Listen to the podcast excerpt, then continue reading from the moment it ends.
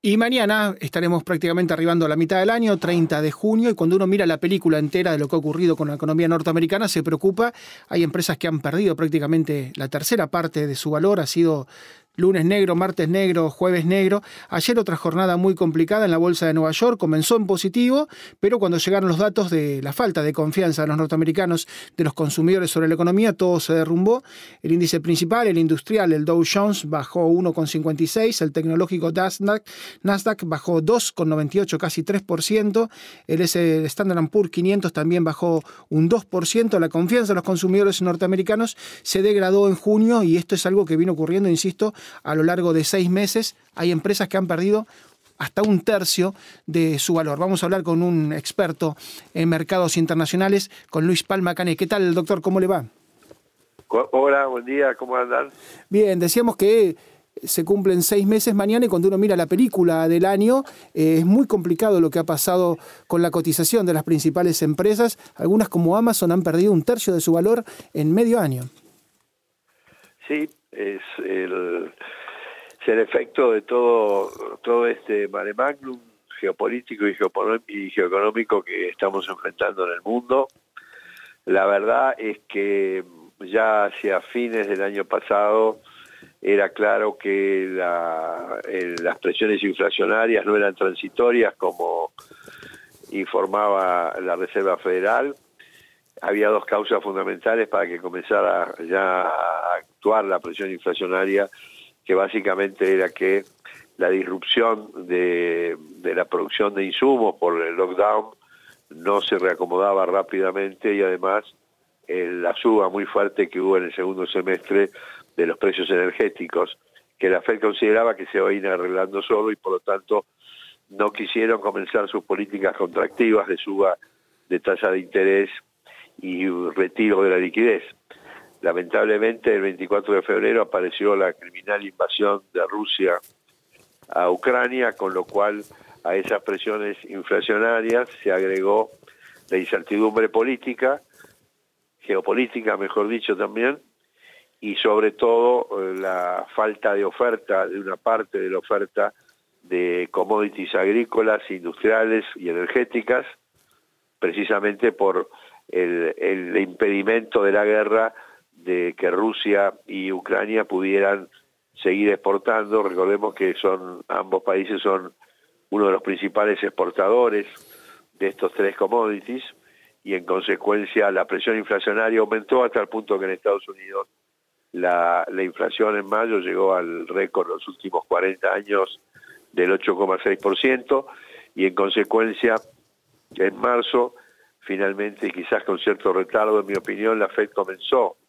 a contraer la política monetaria, subiendo la tasa de interés primero en 0,50 puntos básicos, y después 0,75 y así sucesivamente, con lo cual hoy estamos enfrentando una situación de enorme incertidumbre geopolítica y geoeconómica, sumado a una suba de la tasa de interés y un retiro de la liquidez, y todo esto obviamente afectó a los mercados financieros globales en general, y en particular a lo que estábamos hablando de la, bolsa de Estados Unidos, que lo que va del año bajó el índice promedio del S&P un 15-16%, pero hay empresas individuales, sobre todo las tecnológicas, que han sufrido más, como usted bien dijo, y en consecuencia estamos enfrentando un escenario de alta volatilidad y de alta inestabilidad, que el futuro de esto respecto a los mercados financieros es si la Fed puede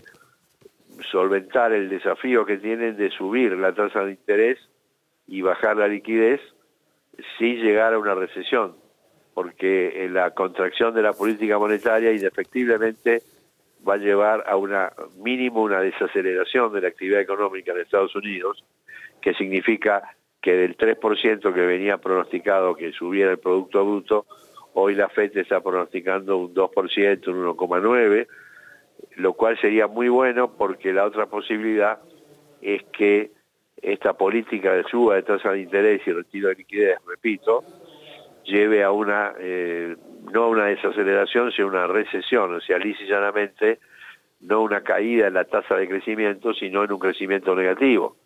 con lo cual el futuro de los mercados y de la economía global va a depender fundamentalmente de si la Reserva Federal tiene éxito de nuevo en bajar la inflación sin provocar una recesión. ¿no? Así es, Luis, y todas las miradas puestas en Powell, en la Fed, en la Reserva Federal, que aparentemente, como usted dice, subestimó la situación para evitar la recesión. Eh, dejaron correr la inflación y ahora van a tener las dos cosas, recesión con inflación. Una está inflación, es el, peor escenario. Esperemos, esperemos que no llegue la recesión, porque si llega la recesión estaríamos en un escenario, como usted decía, de esta inflación, que es inflación y recesión, lo cual es extremadamente peligroso porque se necesita una política económica muy fina, porque si uno ataca fuertemente la inflación, eh, que consistiría en subir la tasa de interés, bueno, va a afectar todavía más el nivel de actividad económica. Si por el contrario el objetivo sería evitar la recesión a toda costa, y bueno, esto implicaría tener que bajar la tasa de liquidez, inyectar liquidez, lo cual haría exacerbar a la inflación. O sea que hay que tener mucho mucha sintonía fina entre la medida que uno tome para la inflación sin que eh, implique llegar a una recesión, ¿no? Así es, doctor, como siempre, muy amable por el análisis, por la claridad y vamos a seguir, por supuesto, mirando qué es lo que ocurre. Con mucho gusto, hasta luego. Muchas gracias, el doctor Luis Palma Cané, que es un analista experto en mercados internacionales. Y el tema es si la Fed, si la Reserva Federal, tiene de alguna manera confianza, si la gente tiene confiabilidad, porque viene errando mucho, los yerros son notables. Eh, cuando se venía este tsunami, eh, subestimó completamente por una cuestión de que la economía seguirá creciendo, dejaron correr la inflación. Ahora, para bajar la inflación, tienen que ser muy restrictivos, tienen que sacar dólares, tienen que dejar de emitir y eso va a traer recesión y posiblemente sea una combinación. Eh, hablábamos con el doctor Mario Broda hace poco que en el cuarto trimestre del año pasado, en el 2021, se decía que Estados Unidos va a crecer un 4%. Luego se pasó al 2, al 1.9. Y ahora se está hablando de cero, es decir, neutro.